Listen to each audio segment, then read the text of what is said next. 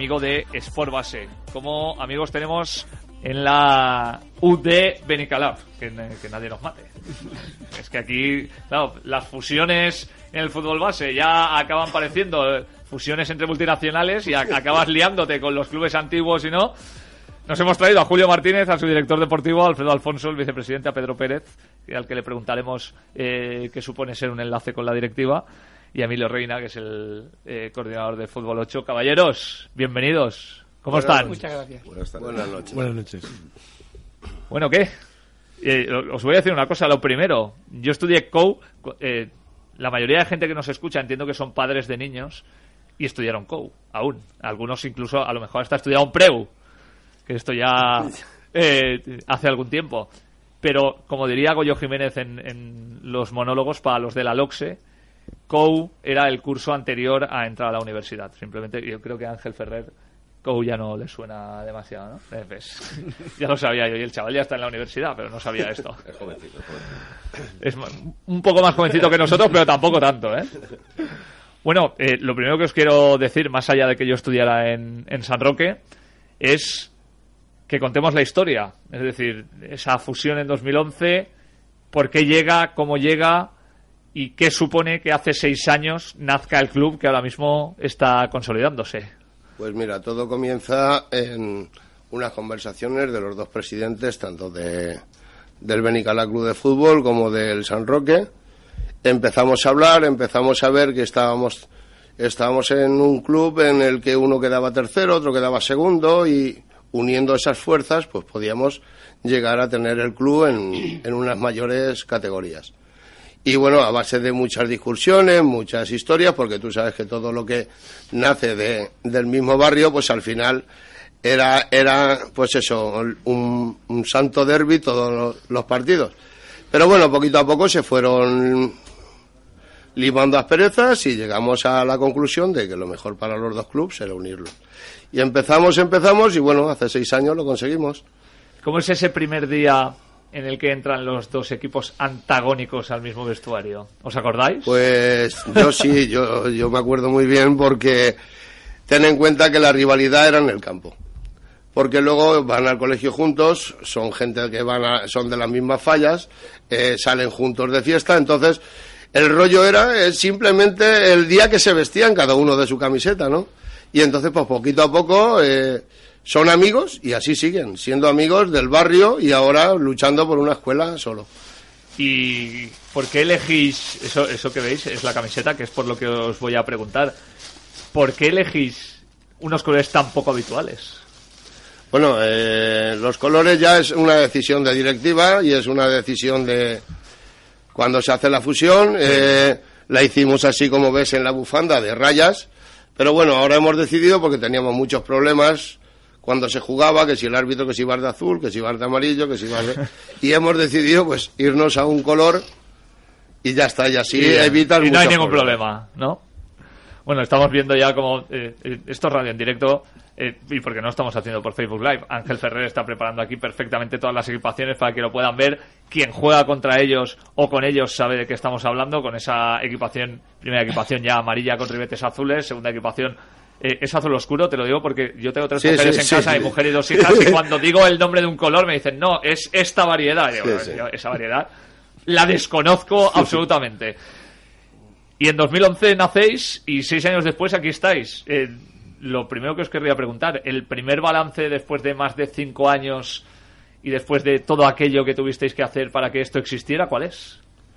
Hombre, el balance ahora está siendo más o menos pues, bastante positivo. Empezamos que mucha gente por la fusión, por lo que hablábamos, había gente del San Roque que no quería jugar con los del Benicalá, gente del Benicalá que no quiso jugar con la gente del San Roque y se marcharon. Pero bueno, se va haciendo cada año mejor. Estamos subiendo en calidad y en cantidad de jugadores. Y bueno, con la expectativa de llegar a mucho más de donde estamos y ya está. Yo digo una cosa, aquí llegan cuatro siempre y no va a hablar solo uno, ¿eh? Ay, O sea, ay, a ay. partir No, ahí- es que ya va siendo hora de que- ser, de que le hable- esto va a ser como el juego ¿eh? ese que le tirabas la bomba a uno Ya, y le explotaba. exacto, no, no. Tú puedes decir, mira, le toca a este. Ya estoy viendo, ya estoy viendo que tienen todos una ganas No, de es que hablar. a partir de ahora no te voy a mirar a ti. y y van a se han puesto los cascos y todo, o sea que esto está muy profesional. Bueno, ¿cuánta gente tenéis ahora mismo? En, en- Ahora entre mismo- todos. Ahora mismo. Sin estamos- contaros a vosotros, Ahora ¿eh? mismo estamos en 260 jugadores Pues no- aproximadamente. no está, está mal, bien, ¿eh? sí, tenemos en fútbol, en fútbol 8 tenemos eh, tres líneas prácticamente de todos los equipos y luego pues tres infantiles y dos y dos líneas en el resto de, de plantillas. Mm. Y Quiero preguntaros una cosa que a lo mejor eh, parece que es circunstancial, pero yo creo que no lo es. ¿Creéis que si se hubiera acabado, en algún momento a lo mejor se acabará, el, el nuevo estadio del Valencia, hubiera habido un boom de gente que se trasladara al barrio y a lo mejor tendríais más gente? Quiero decir, esto es algo que ha pasado en algunos barrios de Valencia. A lo mejor vosotros no, porque que yo lo recuerdo siendo muy pequeño, pues mi, mi- mi madre daba clase en San Roque. Benicalap casi siempre ha tenido el mismo núcleo urbano, la misma gente, siempre han sido muy de Benicalap y, y no ha sido una zona precisamente donde otras personas se fueran a vivir, ¿no? Siempre había eh, casi una sucesión como de padres a hijos de, de pertenencia al barrio. No sé, yo por ejemplo, yo me crié en, en la ciudad fallera. Yo he sido de la ciudad fallera, lo que pasa es que me fui fuera. Sí que te digo que el barrio ha crecido muchísimo. O sea, ahora mismo es un barrio dividido en la zona vieja, digamos, y la Sí. zona muy, muy nueva. Ahí sí que hay población. Lo que pasa que también es cierto que nosotros tenemos alrededor grandes transatlánticos, grandes escuelas. Es decir, estamos en, en el, en medio. Sois el pueblo de Asterix. Sí, sí, estamos, Somos, es- somos el triángulo de las Bermudas. estamos en medio del San José. Entra uno ahí y desaparece. Está- estamos en el medio. No, además yo estudié en San José, o sea que es que sí, estoy en el triángulo sí, ahí también. Estamos en medio de la Escuela San José, del Torre Levante, del Alboraya, de, del Historic, o sea, del Burjasot, o sea, es difícil, ¿no? Y aún así, pues estamos sobreviviendo bastante bien. Yo llevo tres años y la verdad que estoy muy contento. Mm, Hasta el al día de hoy estoy muy contento porque entramos con 215 futbolistas más o menos Mm. y ahora estamos sobre los 260. pues vamos ampliando y eso es bueno. ¿Y qué ven en vosotros? Eh, porque claro, eh, como decís, el ecosistema que tenéis alrededor es, eh, vamos a decir, muy atractivo, ¿no? Y sin embargo, eh, hay gente que ha he- hecho crecer esta UD Benicalab. ¿Qué les estáis dando diferencial para que os elijan? No sé, sobre todo quizás que es un club muy familiar, ¿no? Eso para empezar, ¿no? Y no, bueno, yo desde que entré, nosotros, yo tenía la idea muy clara. Ellos cuando se pusieron en contacto conmigo, yo vengo del fútbol base, soy entrenador también, entrenador nacional, y yo la idea mía era crear algo, ¿no? De, algo diferente, ¿no? Entonces digo, vamos a ver, estamos en un barrio y aquí hay que ganar partidos y al mismo tiempo tiene que jugar la gente. Entonces Claro. nosotros pues cogimos y Pero si dise- no, la, la vecina al lado te raja. ¿eh? Evi- evidente- evidente- evidentemente, bueno, y, la que no es la vecina, y la Ya, que no es ya, la vecina, y la que no es la vecina. Y entonces pues diseñamos dos líneas, unas líneas competitivas y otras más sociales, ¿no? Y entonces pues a partir de allá pues la diferencia entre ambas es que las líneas sociales pues juega todo el mundo y no miramos resultados. Y sin embargo, las líneas competitivas, pues sí, exigimos resultados, ¿no? Más o menos por ahí van las cosas. Y la verdad que no, dentro de lo que cabe nos está yendo bastante bien. Esto va a ser el futuro del fútbol base, quiero decir, eh, hablábamos antes del Valencia, ¿no? Hay una estructura que es la fundación y hay otra estructura que, es, que es la escuela que, que ellos eh, consideran de alto rendimiento. Pero cada vez más, si se quiere transmitir valores, tú obviamente tienes que competir, pero tienes que dejar que todo el mundo juegue. Sí. Y sin embargo, no hay muchos clubes que permitan esto a día de hoy, ¿no? Entonces, eh, ¿estamos consiguiendo llegar a donde habría que llegar o sigue primando la competitividad con respecto a la posibilidad del disfrute de niños? Yo es que en ese caso lo que veo es que cuando quieres, eh, tienes la tendencia competitiva, eh, se pierde una, una primera parte también de valores. Sí. Hay valores que se pierden, porque prima ganar, prima objetivo quedar primero, segundo, tercero, y pierdes otros tipos de, de valores que realmente son necesarios para el niño. O sea, un niño que, que no juega no aprende. Y un niño que no aprende y que no juega partidos, no sabemos nunca hasta dónde puede llegar. Claro. Entonces, a partir de ahí, eh, es, es importante tener una línea que no sea tan importante la competitividad, pero que le permita al niño crecer. Crecer como jugador y crecer como niño y crecer como persona. A partir de ahí nosotros creemos que eso es más importante en cierta, en cierta parte que competir y que ganar. Al final, mm, ganar una liga de alevines es muy bonito y está muy bien, pero no nos da mucho más que los padres se pongan una camiseta con el nombre de sus hijos. Entonces, no, nosotros no tenemos en consideración eso como algo primordial dentro del, del trabajo de, la escuela. Mm, A mí hay una cosa que me ha llamado mucho la atención y que me gusta mucho, eh, más allá del lo que llamarían ahora los entendidos title sponsor, que es el que lleváis en la camiseta, que eh, hay otros equipos que ahora mismo, ahora mismo no llevan y no son el fútbol base. eh, la implicación de sponsors locales con vosotros. Es decir, no solo se ve en la página web, sino también a lo largo de- del campo cómo ese sentimiento de pertenencia de barrio es tan real que ayudan al equipo. Cuando en otras barriadas cuesta mucho eso, ¿no? Nos están ayudando. Hola, buenas noches. ¿Qué tal? Eh, faltabas tú. Sí, ya, yo que soy muy educado. no- Bueno, yo os he saludado a los cuatro para que empezarais a hablar desde el principio. No, oye, pues lo que tú has dicho cuesta, pero la verdad es que estamos teniendo bastantes, bastante ayuda, tanto en, en la equipación como alrededor del campo tenemos cositas. Bueno, hasta- Quisiéramos hasta- más, por Hombre, supuesto, claro. pero bien. De momento yo creo que bien. Sí, pero no es muy común, porque al final en el fútbol base eh, no se sabe explicar, yo creo que todo lo bien que podría explicarse el hecho de que comercios de barrio puedan ayudar y qué, qué clase de retorno puedan tener más allá del emocional. Y sin embargo, quien lo consigue con muchas cosas, como vosotros, algo estará haciendo diferente, ¿no? Sí, eh, yo creo que lo, lo importante es lo que tú dices. Eh, beneficios, creo que esta gente no va a tener ningún beneficio, por supuesto. Pero, eh, no sé, nosotros nos vemos, no sé, mm, contentos, eh, que nos están ayudando, es algo que te, que te llena mucho. Bueno, y te digo una cosa, si alguien no iba al Horno Avenida, que está ahí, que lo puede ver la gente, pues seguramente vaya, diga, joder, patrocinar a mi equipo, pues si me voy a comprar una caracola de chocolate, pues me voy a ir allí, Lle- ¿no? Llevan muchos años ayudando. No, no, Siendo sí. Benicalap ya lo era, ¿eh? No, pero mira, yo te digo, yo cuando llego aquí al club y la primera impresión que da es que es un club tremendamente organizado. O sea, es decir, tiene hasta un comercial solo para buscar publicidad Fíjate. y eso mm, no, yo que he estado muchísimos años por ahí no me lo he encontrado en ningún sitio ¿eh? y aquí hay un comercial solo para buscar sponsor y que se mueve muy bien que es Leone desde aquí también saludarlo y sí que es cierto que, que, que eso sí que lo tiene el club o sea es un club tremendamente organizado y si entras en la página web es Sí, una sí. página web que Enrique la, la lleva al 100% que está muy implicado o sea es mm, la verdad que es un club en ese aspecto de barrio pero pero muy muy organizado Mira, precisamente os quería preguntar por eso, más allá de, de la coña del enlace con la directiva, etcétera, ¿no? Pero eh, es un club que nace oficialmente, aunque venga de, de dos clubes históricos, en 2011. Entonces, a ti te traen hace tres años. Es decir, que, que hay una estructura, en cierto modo, heredada de los, los clásicos, pero en cierto modo también buscando una nueva metodología. ¿Qué hay de innovador en un club que nace hace seis años? ¿Qué es- estáis haciendo a nivel de metodología que a lo mejor os pueda poner, sin ir más lejos, por delante en algunos aspectos de, de toda esa gente que os rodea como si fueran campamentos romanos? Pues mira, aparte de la metodología que puedan tanto utilizar Julio como, como aquí Emilio, eh, hay una metodología que creo que es la que funciona en el barrio, que es vender barrio, vender barrio, vender barrio y seguir vendiendo a tu barrio. Y mientras sigamos haciendo ver que viniendo al equipo de tu barrio vas a estar muy a gusto, yo creo que seguiremos creciendo y seguiremos haciendo muchas cosas. En el momento no tenemos el poder adquisitivo del San José, no pod- tenemos el poder adquisitivo del Torrelevante, de la Alboraya, que se pagan unos precios ya desorbitados los niños.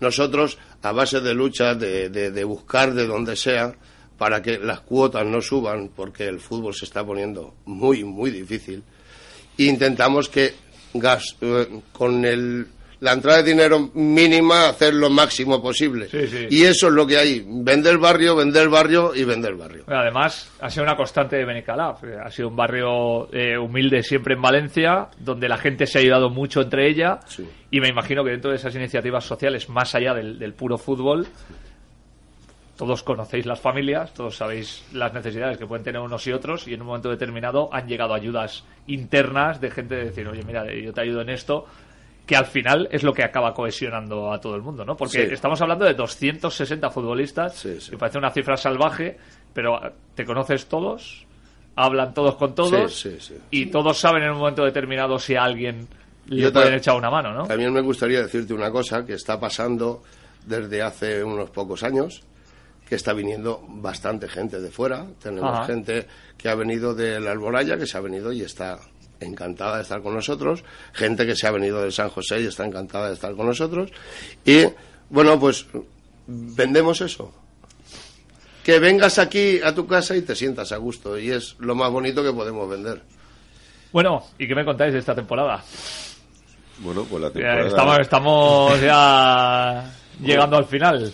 La temporada en fútbol 11, en fútbol 8 ya te comentará Emilio, pero en fútbol 11, por ejemplo, dentro de lo que cabe, por ejemplo, tenemos al amateur que ahora mismo está segundo clasificado. Sí que es cierto que el año pasado sufrimos un descenso, pero insisto, no es una hecatombe para nosotros porque el primer equipo en Benicalap no es como en las demás escuelas, Claro. es decir, o sea, no es el primer equipo y el resto, aquí es el resto y luego es el primer equipo, ¿vale? Entonces, el juvenil lo tenemos también clasificado arriba, el juvenil B mitad tabla, tenemos un infantil C que va primero, primer clasificado, un infantil A que va cuarto, infantil B mitad tabla. La verdad que no nos podemos quejar a nivel Cadete deportivo. segundo. El cadete segundo, sí que es cierto que estamos pasando un poco mal con el cadete A, que es el que marca un poco las pautas, pero, pero seguro que, que lo vamos a sacar de ahí también. Y, y ya te digo, en fútbol 8, Emilio te puede decir, mm, Sí, bueno, en fútbol 8 pues tenemos el Alevina tercero, que es- está muy bien, tenemos en- el Alevín B mitad de tabla, Alevín C sí que es verdad que son los grupos que más sufren, Alevín C y Benjamín C los tenemos los tenemos en última posición, luego tenemos un Benjamín B eh, que está líder y bueno, y los prebenjamines en, en su nivel de formación y un querubín ejemplar que, que es el, el gozo de, de aquí del vicepresidente. Y, y está muy bien. La verdad es que han ido las cosas deportivamente han ido mejor. Creo que el trabajo que se realiza es bueno. Creo que, introducir una metodología que, era la, base de- del trabajo de Julio eh, era importante para empezar a trabajar de una manera organizada y empezar a trabajar objetivos eh, mm, prioritarios a la hora de jugar y creo que a partir de ahí es- mm, se van poco a poco recogiendo frutos y vamos viendo cómo los jugadores son capaces de aprender cosas y de que todo el mundo sepa lo que son desmarques de apoyo y de ruptura, que un niño llegue a infantiles y, y sepa apoyarse en su pierna no dominante para, para jugar un balón. Entonces, eh, ese tipo de cosas sí que se, se están viendo y los resultados deportivos al final eh, van en la misma línea de to- del resto de, de- de cosas. Mm, eh, en este tipo de clubes yo creo que hay, hay cosas muy bonitas y de hecho en Sport Base nos centramos mucho en, en contar historias más que en hablar de resultados, ya lo sabéis. Y me gustaría, no sé si alguno de los cuatro tiene alguna en la cabeza. eh, eh, es que no, yo estaba mirando a Alfredo, pero pero claro, A ver, historia. Mira, yo te puedo decir una cosa. Este es muy exagerado. Lo que ha dicho del Kerubin sí que es cierto, pero yo miro a todos por igual, ¿eh? desde un amateur al Kerubin. Lo que pasa que tú sabes que son cuatro añitos, cinco, fíjate, y disfrutas. yo tengo una niña de cuatro años y, y me la imagino jugando al fútbol y me vuelvo loco. Y la historia que te puedo decir no es una historia, es una cosa que tenemos desde que se hizo la, la unión, que no voy a decir ninguna mentira. eh, si hay equipos por ahí que están oyendo el programa, eh, lo pueden, de- o sea, se los puedo demostrar y saben que es cierto. Cuando acaban los querubines, les damos una piruleta, ganen o pierdan. muy bien. Y yo cuando eh, los partidos de pretemporada busco equipos, dicen Sí. que los nanos dicen, sí, sí, vamos a venir cada vez que nos dan la piruleta. Esa es. Oye, es un método de captación magnífico. Ay, ay, ay. todo eso sin contar los cromos que reparten. Ah, no, de pero cromos. eso ya queda como en un segundo plano que no se puede contar, ¿no? Sí. No, pero cromos para todos, ¿eh? Hombre, claro, Son sí, para sí. todos. sí. Pero son cromos del Benicalap o ya, No, no, no. ahí ya vamos a Me primera división, ¿no? De la Liga y Sí. de la Eurocopa, en fin, de todo. Sí, sí. Y yo les, les reparto. Madre mía, sí. pues mira, estás haciendo algo.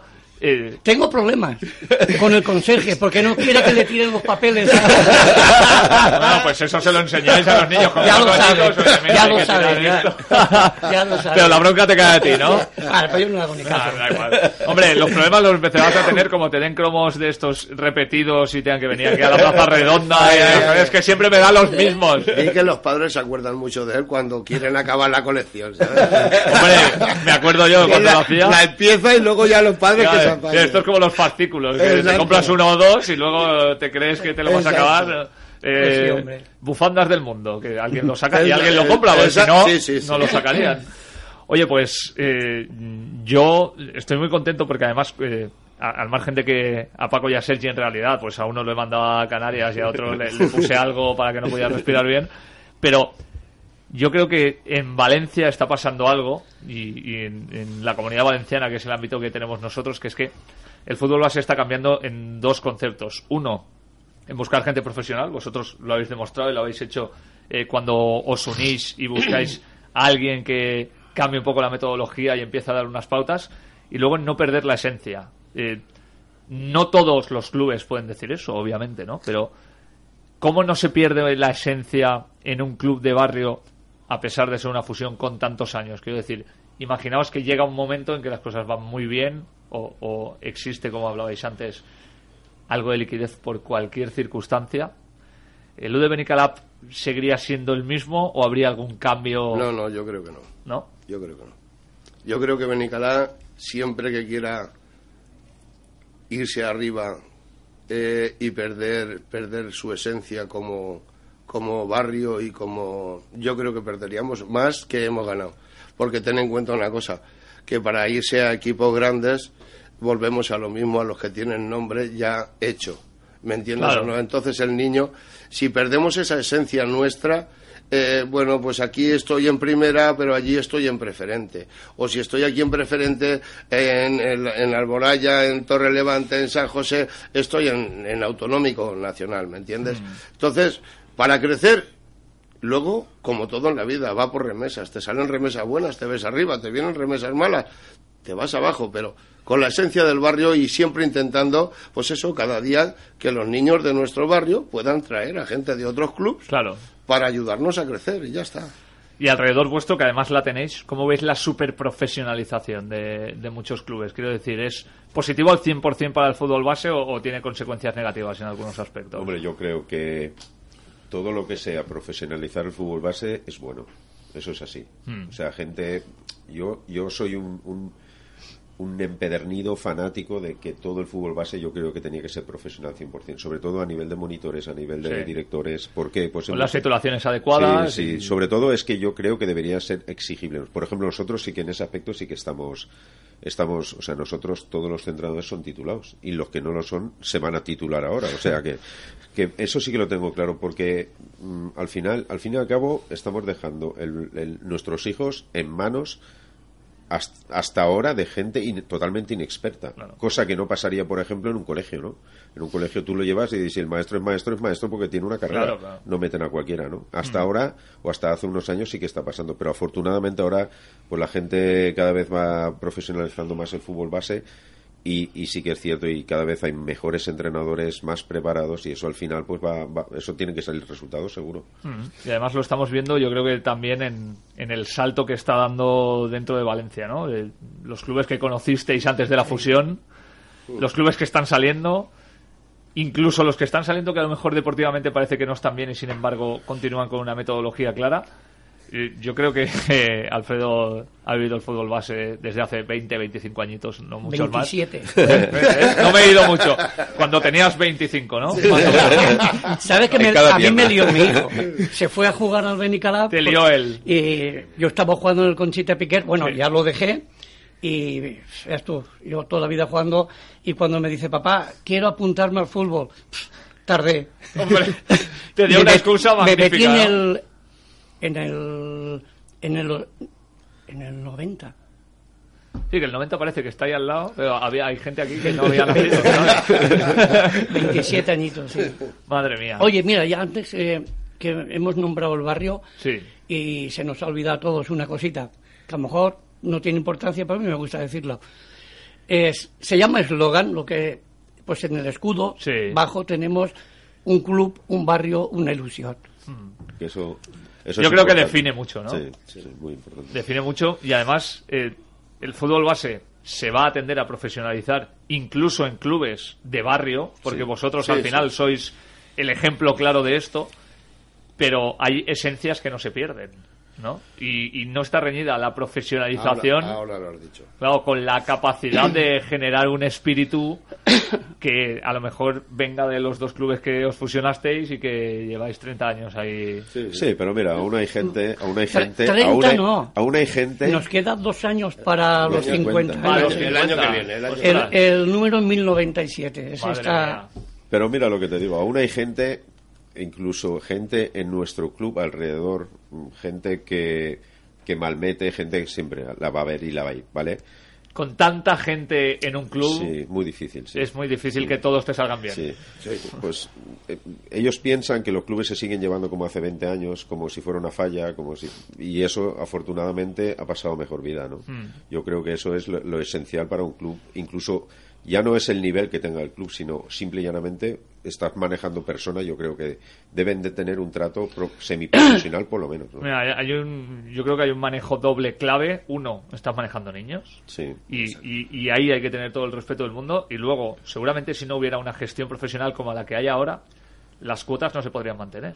Exacto. Y habría que cobrar más, ¿no? Por que, es, supuesto. que es algo que empieza a ocurrir también en, en muchos clubes de fútbol base, que es lo que tú decías antes. Así es, así es. Es muy difícil hoy día, pues mantener un club como el Benicalap es muy difícil, es muy difícil y, y tenemos que darle gracias, pues entre otros a los sponsors, a las ayudas, pero es complicado, ¿eh? es muy complicado. Y, y- y en un barrio yo creo que es más complicado que en un pueblo. Por ejemplo, Sí. yo estuve de director deportivo en Benetuser y Benetuser recibe ayudas del ayuntamiento. claro. Aquí no. Es el, el único que había. Aquí no. Aquí no. Bueno, vamos a las dos preguntas importantes. ¿Dónde se hacen los almuerzos? En... Después de los partidos. ¿El bar Tolo sigue existiendo? Sí, sí. está, Madre mía. Está, está, bueno, está. el tolo, no- bueno, ahora ya no está allí, ¿eh? No, pero sí. Pero- está, pero sigue estando. Sí, sí. Es que yo, yo, fui, yo iba al Bartolo de pequeño. Tenemos varios bares Sí, para, ah, vais para- cambiando, para ¿no? disimular. Sí, sí. No. Para que no pillen siempre en el mismo. Afortunadamente, Benicalap es un sitio de muchos bares. Sí, sí. Bueno, en realidad Valencia no, no tiene mucha queja. almorzar no te quedas sin almorzar en. Bueno, y la segunda pregunta es, es, es clara. O sea, ¿Bocadillo medio o entero? La, la directiva que toma. Siempre entero, siempre claro entero. Siempre entero. Yo lo a esto los he jorobado. Yo viniendo en el coche me he comido mi bocadillo. Además que saben que es cierto. Bueno, a estos y a mí. Porque Ángel y yo tenemos un hambre aquí rugiente. Y, por ejemplo, nuestro técnico Carlos se acaba de cascar un bocata con toda el- la tranquilidad mientras vosotros habéis entrado y nosotros Pues estamos aquí bien. con una mano delante y otra detrás. Bueno, está bien. Bueno, Está bien. de- os hago dos preguntas en serio para acabar, más allá de los almuerzos que tendremos que ir a probar. Así Sí, que sí. ya os llamaré para cuando, ver. cuando cuando- quieras. Cuando Sí. quieras estás invitado. Yo, fíjate, iré a pagar, porque luego, ¿sabes qué pasa? Paco y Sergi dicen que no pago en ningún sitio. ¿sabes? Porque de vez en cuando también escribo alguna cosa de gastronomía y a veces tengo que ir a trabajar y me invitan a comer porque tengo que ir a trabajar. Pero la gente no se lo cree y bueno, estos dos dicen que no llevo cartera y la llevo aquí. la, la puedo mostrar. Pues ya somos dos. Eh, ¿Cómo veis el, el final de año, lo que queda? Eh, ¿En qué estáis centrados ahora mismo? Ahora fundamentalmente estamos centrados en salvar al cadete. Ese es nuestro Hmm. Oye, objetivo tiene nombre de película de Hollywood, ¿eh? Salvar al Salvar al cadete Ryan. Ryan. sí, salvar al cadete es nuestro objetivo fundamental ahora mismo porque, bueno, porque marca un poco la escuela. Y si pudiéramos conseguir eso en breve, sí que el ascenso, por ejemplo, del amateur es, es viable. El ascenso, por ejemplo, de nuestro infantil C, que ahora se pueden ascender independientemente, es viable. O sea, ahí tenemos dos o tres objetivos, incluso el cadete B, que lo tenemos segundo ahora mismo, que también puede ascender. O sea, los tenemos ahí todos. Ese sería lo suyo, ¿no? Sería, pero sobre todo el- la prioridad absoluta ahora mismo en el club es, es mantener al cadete. Mm. Y, una pregunta que no sé si a lo mejor Alfredo se acuerda o alguno lo tenéis ahí. eh, cuando alguien habla de Benicalap en el fútbol de élite, inmediatamente eh, se va Vicente. Además, que hoy eh, ha sido nombrado junto a la, a la dirección deportiva con la de Sanco. Pero hay alguien que haya salido de, de la escuela, Sí, por supuesto. Y nunca se le ha dado importancia. pues vamos a dársela ahora. Bueno, pues tienes al portero del. A los- al entrenador de porteros del Valencia B, que Ajá. también ha salido de Benicalá y No. nadie lo sabe. David Ángel, ¿no? Señor David Rangel es de Benicalá. Exportero y- del Valencia exportero, B. y nunca se ha dicho que era de Benicalá. Pues ya, ves, ya se ha dicho. ¿ves? Ya ha sido aquí la y primera yo vez. muy orgulloso de que se O haya sea que dicho. a David Rangel le podemos llamar a partir de ahora el de Benicalap, El de- ¿no? sí, Porque señor. como Vicente ya no está activo, No está y, y aún te digo más, durante bastantes años mientras estaba en activo, cuando se quedaba sin, eh, o sea, sin equipo o aún no empezaba a entrenar, Hmm. gracias a Dios tenemos al hermano de él, a Emilio, que lo tenemos entrenando a los porteros, y se ha venido a estar con los niños y con los porteros de nuestro club y se ha tirado todo el santo verano con ellos. Para mí eso es un orgullo muy grande el tener a una persona que sin sin tener que hacerlo, se ha acordado de su barrio y, y se ha portado muy bien. Y este verano vino a entregar trofeos sí. a, a- Vino con el chiquillo que se le puso malo, tuvo que llevárselo la mujer al hospital. Sí. Y él, sin embargo, se quedó a dar los trofeos del, del torneo. Pues al final todo lo que habéis contado eh, se resume en eso, ¿no? En, que, en que alguien que ha sido profesional esté orgulloso de su barrio y de su equipo y, y continúe viniendo. Eso es lo que es el Benicalab, es lo que hemos intentado explicarle a la gente. Por cierto, que el Leicester le está ganando 3-1 al Liverpool, han tardado en hacerle la cama a Ranieri, ¿eh? Pero este es otro tema también. Está marcando hasta Bardi, que no marcaba desde que eh, los dinosaurios dino- dominaban la Tierra. Señores, Eh, ha sido un nos- placer. nos- ¿Puedo No, dos cositas? Puedes lo que quieras. Eh, mira, yo hoy no hubiera estado aquí. Ostras. Venga, va. Ya- sería el presidente. Está jodidillo, hablando Sí. mal, y yo le quiero mandar en nombre nuestro. mm, Y nuestro, un abrazo inmenso, ¿no? y, Vicente si Morales, que te queremos mucho. Un aplauso, va para ti, campeón. Daros las gracias por habernos invitado. Hombre, y qué es, menos. es pff, un detalle pequeñito, pero muy Oye, grande por la ilusión que os, lo damos. Ese es el equipaje que El empezó- equipaje original. Original. Bueno, un Mira que ya el más bonito, original de la, el de la fusión, te- Sí, sí, sí, de la fusión. Sí. Antes de que los árbitros empezaran a deciros, mira, es que es, que de qué vais, de amarillo de azul. Verás que es un llavero. Es Yo te ¿eh? Que no lo gastes, te explico. Porque es serigrafía. Entonces, al dar las llaves... No, Oye, hombre, me parece una explicación técnica magnífica, ¿eh? No, pero para que, lo, para, que, enmarcar. para que lo tengas Claro, guardado. no, no, esto va a la redacción de Sport Base enmarcado. Pues no sea que se estropee, porque luego te preguntan, ¿ese llavero de qué es? Si se Sí. queda de color plata y no le puedes decir, es, de- es de la U de Benicalap. Yo, si me permites una Claro cosa, que sí. aparte de nombrar al, vice, al presidente Vicente Morales, me gustaría nombrar también a la directiva, Andrés Zafra, José Ramón, Juan, Enrique, que todos, todos, todos estáis luchando por este club y que no dejéis de hacerlo nunca. Pues aquí lo vamos a seguir contando. Gracias a los cuatro por venir, de verdad. Y los a cenar, que ya es hora. Y, y Ángel y yo ya, ya iremos cuando acabemos. Que haya mucha suerte, que salvéis al cadete, que haya ascensos y que siga la filosofía del Benicalab. Yo prometo ir a veros, ¿eh? que además tengo muchas ganas de volver a ese barrio. Muy bien. Muchas gracias. Cuando quieras. Un abrazo. Venga, un abrazo. Hasta luego. CV Radio, la radio de todos. ¿Quién ha dicho que no puede comerse un buen arroz en el centro de Valencia? Ven a visitarnos en La Alfábega, en la calle Conde Altea número 30. Y si nos dices que nos has escuchado en Sport Base, te regalamos una botella de vino. Tenemos un comedor privado a tu disposición. La Alfábega, calle Conde Altea 30. Los mejores arroces del centro de Valencia. poniendo la mano en el corazón. Quisiera decir Todos los sábados, de 9 a 12 del mediodía, les espero en Puertas Abiertas fin de semana. Un programa para disfrutar tres horas de la radio de siempre, en CV Radio, aquí, en la 94.5 de la frecuencia modulada. Y ya saben, no olviden ser felices.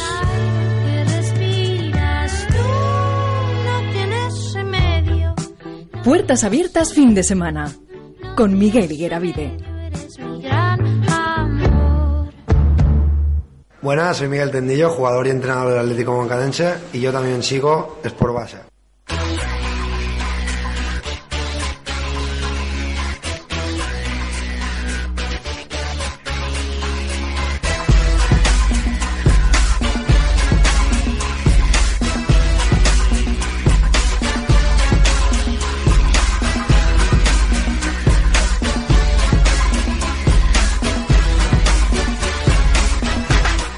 Participar? Cuéntanos tu historia. Escribe a redacción.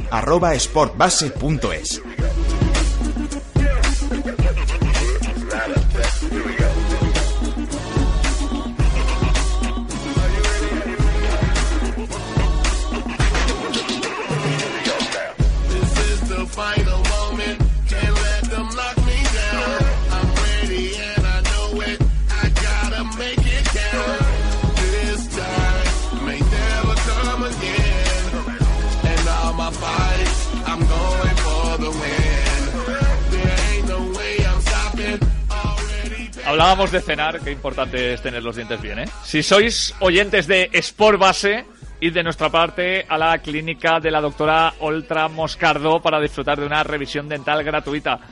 Ojo, para los pequeños de la casa, pero también para los papás, porque ya sabéis que una buena salud dental es clave para el rendimiento deportivo y también para una vida más feliz. La dirección en la avenida Blasco Ibáñez, número 64, puertas 3 y 4 en Valencia. Podéis llamar al teléfono 96 361 0011 y encontrar toda la información en la web www.mariajoseoltra.com. Decíamos al principio que no ha habido Liga Juvenil y Cadete porque hemos tenido Campeonato de España de Selecciones Autonómicas y ya advertían los dos seleccionadores, tanto José Jimeno como Javi Lafora, que es que jugar contra Cataluña era mucha tela y que, y que era un rival en ambas selecciones, en sub-16 y en sub-18, muy complicado.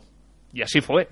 Porque eh, a pesar de, de jugar muy buenos partidos, porque en realidad lo que tuvo Cataluña en los dos encuentros, aparte del chaparrón que caía en San Boy, era más efectividad que otra cosa, pues acabó apeándoles de la posibilidad, a pesar de poderle ganar al Murcia, de estar en esa fase final del Campeonato de España.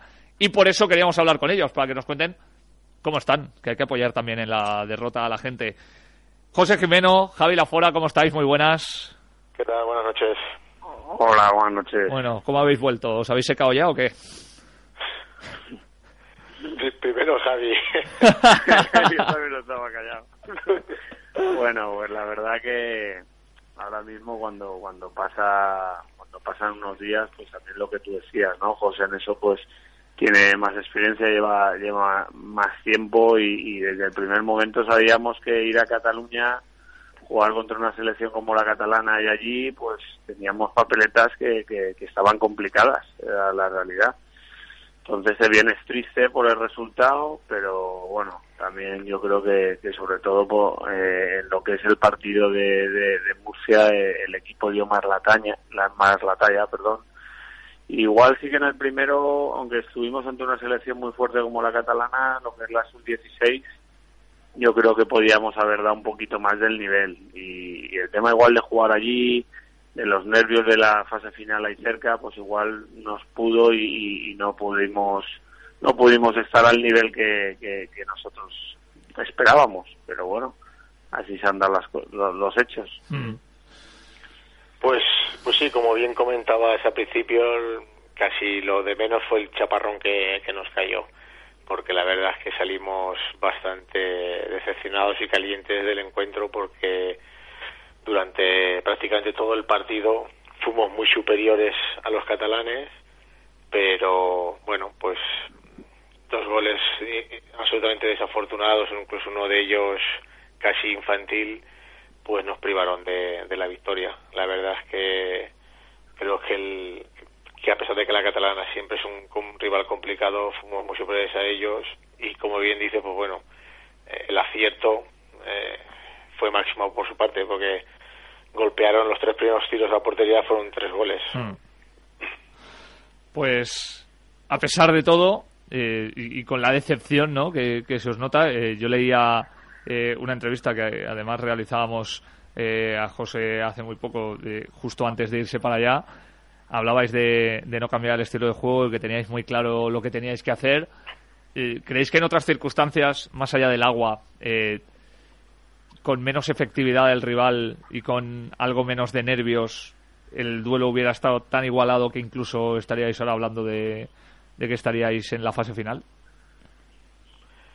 Bueno, pues yo creo que... Bueno, habla tú. Sí, sí Javi. No, no, tranquilo, empieza tú ahora. no, pues sí que es verdad que durante fechas del partido sí que nos condicionó un poco más el factor campo. Estaba ya muy encharcado y la verdad es que, bueno, paradójicamente y a pesar de estar en Cataluña, pues los que llevamos el peso del partido, el control del juego, la posición de la pelota, fuimos nosotros y sí que es verdad que nos pudo eso durante algunas fases eh, eh, perjudicar. Hmm. Pero bueno, a pesar de todo eso, yo creo que vamos, el equipo dio la cara y, y, pudimos estar a más. Luego sí que verdad que el día de Murcia pues ya fue más anecdótico que otra cosa porque la verdad es que era muy difícil poder enchufar a los chavales ese día. Y, claro. y bueno, pues la verdad es que la selección murciana vino, bueno, una extra de motivación, porque siempre jugar contra la Valenciana es una extra de motivación, mm. que bueno, pues en ese aspecto nos ganaron. ¿Y vosotros? Nosotros, yo, yo creo que, que en lo que respecta al campo, sí que es verdad, como dice José, en lo que es la sub-18 les afectó porque estaba ya pues bastante encharcado, incluso el balón no corría y, y ellos sí que tuvieron bastante el balón. A nosotros yo creo que el clima no, no nos perjudicó. Sí que me sorprendió que, que la información que tenía es que ellos pues eran un equipo que le gustaba tener el balón, salir desde atrás y, y me sorprendió mucho que nos, nos esperaron sobre todo la primera parte, prácticamente la primera media hora nos esperaban en su campo, replegados, incluso el primer gol de ellos es, es un- una pérdida de balón nuestra ante una salida de balón y, y, y salir al contraataque con una efectividad, sí que es verdad que crearon más ocasiones que nosotros, pero la efectividad fue fue muy buena, yo creo que, tuvimos más el balón que ellos y creo que el tiempo no, o sea, el clima no, no, no nos perjudicó. Sí que es verdad que a lo mejor si el, si el sorteo ahora dando vueltas hubiera sido igual o lo que hablábamos, si hubiéramos jugado igual contra Murcia eh, eh, el primer partido, a Claro. lo mejor hubiera cambiado un poco la forma de afrontar, yo creo que, que igual de los chavales contra, contra la selección catalana. ¿Sabes? Pero Quería, yo, ah, perdón. Yo os quería preguntar, eh, Javi, José Antonio, que eh, ¿era Cataluña tan, o sea, tan superior a la selección valenciana? Porque claro, es el primer partido que se juega y al final ese es el que os marca estar o no estar en la fase final. ¿Era- ¿Eran tan superiores ellos?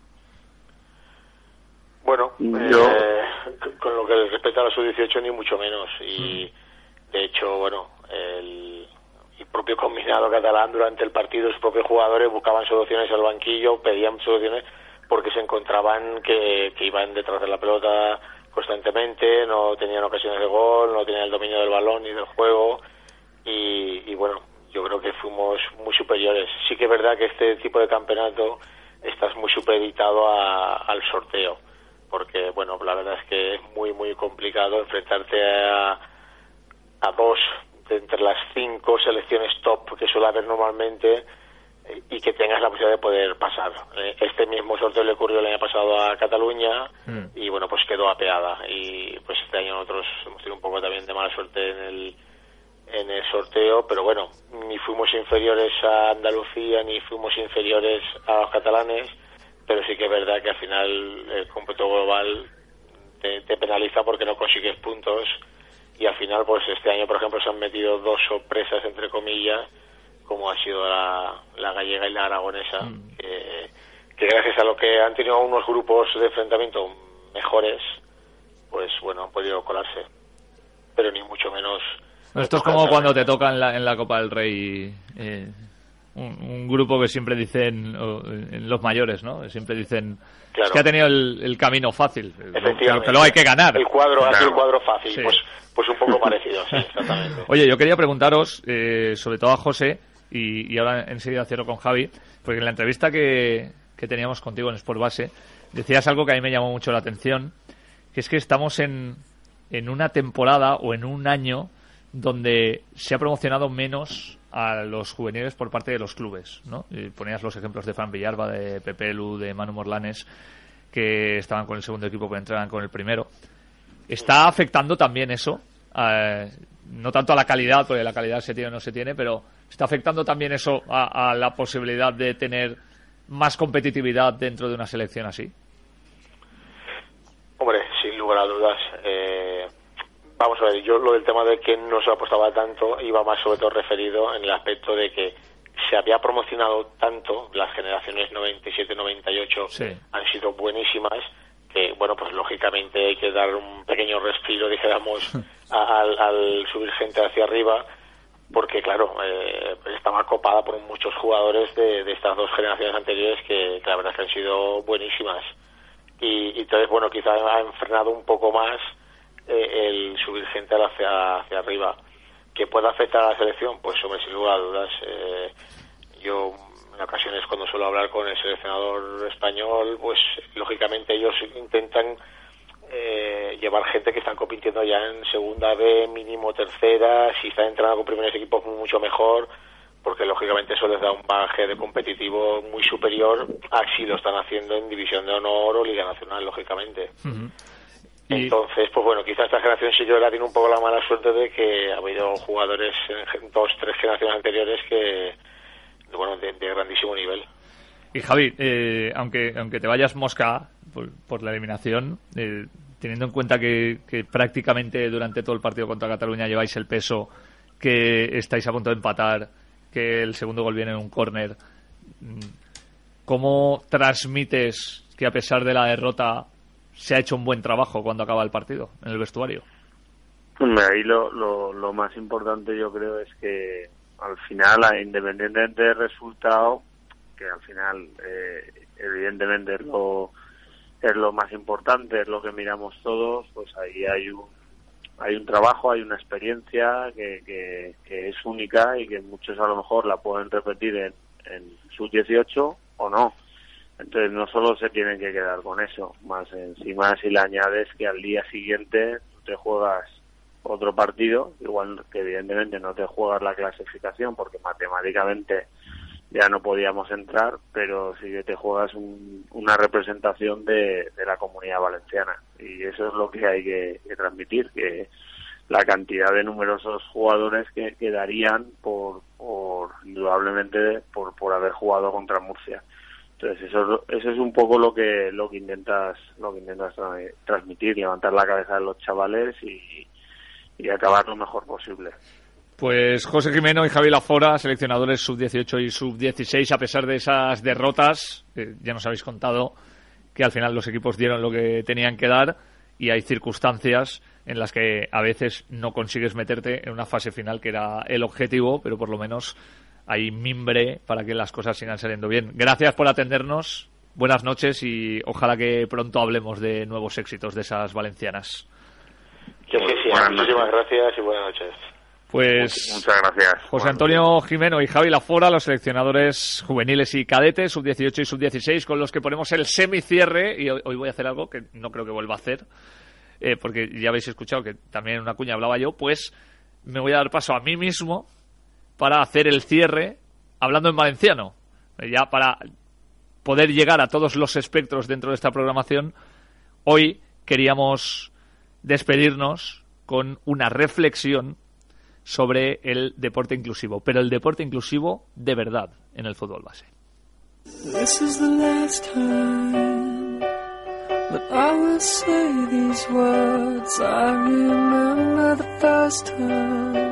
¡El cierre!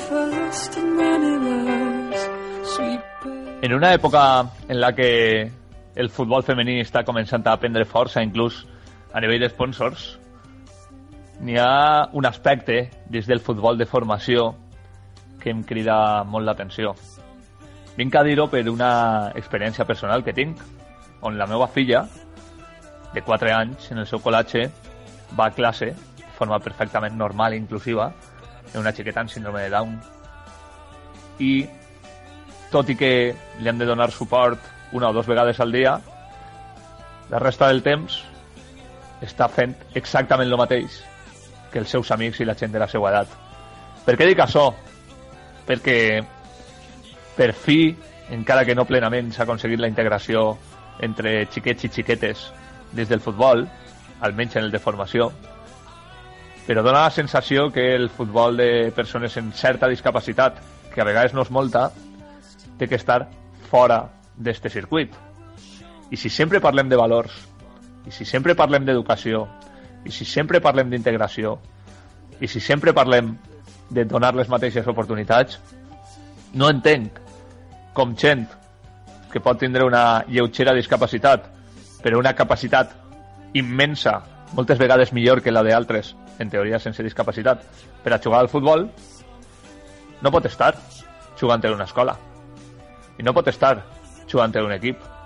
I no pot estar entrenant-se tots els dies i té que estar entrenant-se en altres persones que en teoria són iguals que ell o ella. Així que, des d'Esport Base, llancem un òrdago. Qui serà el primer que integre a les persones amb discapacitat en un equip de futbol base? No hi ha millor educació ni millor exemple que este.